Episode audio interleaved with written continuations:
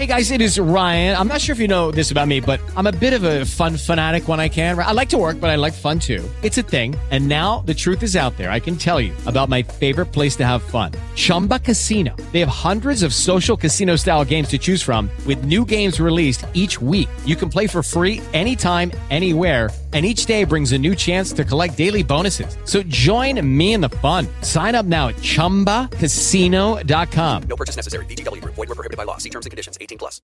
With the Lucky Land slots, you can get lucky just about anywhere. This is your captain speaking. Uh, we've got clear runway and the weather's fine, but we're just going to circle up here a while and uh, get lucky. No, no, nothing like that. It's just these cash prizes add up quick. So I suggest you sit back, keep your tray table upright, and start getting lucky. Play for free at LuckyLandSlots.com. Are you feeling lucky? No purchase necessary. Void where prohibited by law. 18 plus terms and conditions apply. See website for details.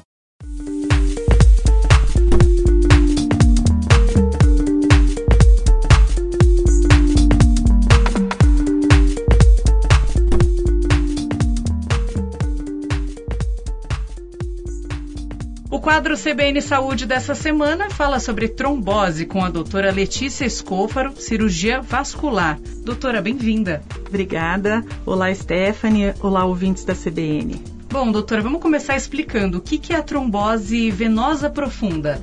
A trombose venosa profunda, ou TVP, ocorre quando o sangue coagula dentro de uma veia profunda em um membro, em geral panturrilha, coxa ou até dentro da pelve. E quais são os sintomas mais comuns no paciente? Os sintomas, na maioria das vezes, eles são de dor e inchaço do membro acometido, mas em alguns casos pode ser que não haja sintoma algum. E o que aumenta o risco de uma trombose acontecer? Dizem que andar de avião às vezes pode ser perigoso, o pessoal toma AS antes de viajar, né? tem É, prescrição exato. médica. Bom, a TVP é, normalmente ela ocorre por três causas.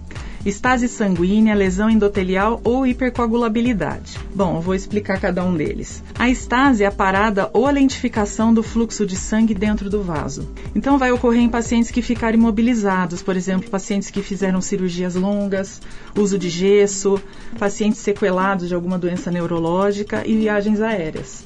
Esses fatores eles vão provocar dificuldade no retorno do sangue. Outra causa é a lesão endotelial, ou seja, alguma lesão na parede interna da veia. Então, por exemplo, após algum trauma mesmo, uso de drogas injetáveis, passagem de catéter, tabagismo.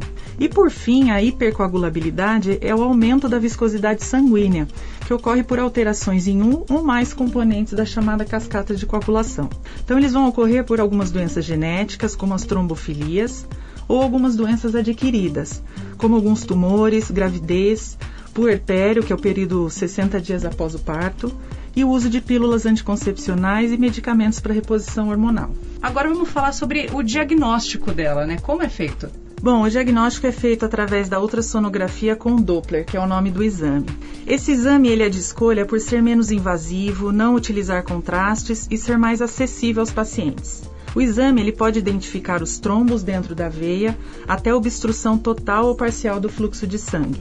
Existe um exame de sangue chamado dímero D, que ele é utilizado para descartar um quadro de trombose, ou seja, ele só vai ter valor quando vier negativo para a gente poder descartar mesmo. Existem alguns outros exames que são mais complexos, por exemplo, a venografia, a venografia com ressonância e a angiotomografia que usamos nos casos de embolia pulmonar. E existe alguma forma de prevenir a trombose? Sim, é preferível e mais seguro evitar a trombose venosa profunda do que tratá-la. Devemos sempre prevenir a imobilidade de um paciente, com estímulos a caminhar o mais precocemente possível no caso de uma cirurgia, fisioterapia no caso de pacientes sequelados, pacientes acamados, uso de meias elásticas e aparelhos como compressor pneumático intermitente, que usamos em alguns procedimentos cirúrgicos. Em pacientes com risco de trombose mais elevado, devemos realizar a anticoagulação com alguns medicamentos específicos. E como que a gente pode tratar um quadro de trombose, né? Fez aquele diagnóstico, realmente é trombose. Qual o tratamento? Bom, o tratamento ele é feito com o uso de medicamentos anticoagulantes. Eles podem ser feitos por via injetável ou por via oral. O tempo de tratamento vai variar conforme cada caso, podendo ser de três meses até um ano. Ou ainda em pacientes com trombofilias, que são doenças genéticas, esse tempo pode ser por toda a vida. Doutora, o que é o tromboembolismo pulmonar? Bom, o tromboembolismo pulmonar ou embolia pulmonar é uma complicação imediata e potencialmente grave. Ela ocorre como consequência de um trombo que é formado dentro de uma veia profunda, né, às vezes na perna ou na pelve. Esse trombo se desprende, ele vai atravessar as câmaras direitas do coração e assim obstruir a artéria pulmonar ou um de seus ramos. E quais são os sintomas de uma embolia pulmonar? O quadro clínico ele é súbito e pode causar dores no peito, falta de ar, tosse com sangue, extremidades e lábios de coloração arroxeada, colapso circulatório e até morte súbita nos casos mais graves. E existe uma forma de diagnosticar a embolia pulmonar, ainda pegá-la a tempo, né, de salvar a vida desse paciente. Como fazer isso? Bom, o diagnóstico ele pode ser feito através da história clínica do paciente. Então, pacientes que cheguem com, esse, com esses sintomas, é, e pela história a gente vai perguntar se teve alguma cirurgia recente, se são portadores de câncer, trombofílicos, gestantes, usuárias de anticoncepcional e terapia de reposição hormonal, pacientes fumantes, obesos, portadores de insuficiência cardíaca ou com doença pulmonar obstrutiva crônica, são pacientes mais propensos a evoluir com embolia pulmonar. E além da história clínica, tem algum exame para se confirmar a embolia pulmonar? Sim, os exames complementares eles podem ser o raio-x de tórax, exames laboratoriais, ecocardiograma, cintilografia pulmonar e angiotomografia de tórax, que hoje é o exame mais utilizado como diagnóstico. E existe um tratamento? Existe. O tratamento vai variar de acordo com a gravidade. Nos casos leves a moderados, indicamos internação, uso de oxigênio e anticoagulação. Já nos casos mais graves, às vezes é necessária intubação desses pacientes, uso de trombolíticos e até cirurgia para tentar remover esse trombo. Nos pacientes que apresentam contraindicação anticoagulação e naqueles que apresentam a recorrência do tromboembolismo venoso, mesmo pacientes que estejam em uso de anticoagulante, aí nós acabamos utilizando os filtros de veia cava para prevenir uma embolia pulmonar. A trombose na gestação, no período pós-parto, chamado puerpério, ela traz riscos é, maiores né, dessa grávida desenvolver uma trombose venosa? Bom, de modo geral, é, nós podemos afirmar que na gestante existe um risco seis vezes maior de ocorrência do tromboembolismo venoso e que a TVP, que é a trombose venosa profunda, ela incide em um a dois casos a cada mil gestações. A estase venosa, ou seja, o fato do sangue ficar com fluxo mais lento na gestante, e mais as alterações fisiológicas na coagulação sanguínea, para que, a, que a mulher não tenha sangramentos e perca o feto, podem ser as causas da trombose na gestante. A própria compressão de algumas veias, como a veia cava inferior e a ilíaca esquerda pelo útero da grávida, podem provocar o retardo do fluxo de sangue venoso. E quando saber se a gestante está desenvolvendo uma trombose? Aproximadamente metade das gestantes com TVP não tem sintomas e sinais clínicos característicos. E 30 a 50% dessas pacientes com sintomas que se queixam de dor e inchaço no membro inferior não apresentam doença, já que os inchaços são muito frequentes na gestação. A gente vem falando né, sobre a trombose ao longo dessa semana e hoje abordando mais é, a, a trombose na gestação. Existe diferença no diagnóstico da mulher grávida para outras pessoas com TVP? Não, normalmente o ultrassom com Doppler ele veio para diminuir esse índice de dificuldades no diagnóstico da TVP. Apesar de não ser 100% confiável para detectar um trombo isolado em veia ilíaca, que parece ser o mais comum na gravidez, mas ainda assim é o exame de escolha para pesquisa de trombose nessas pacientes.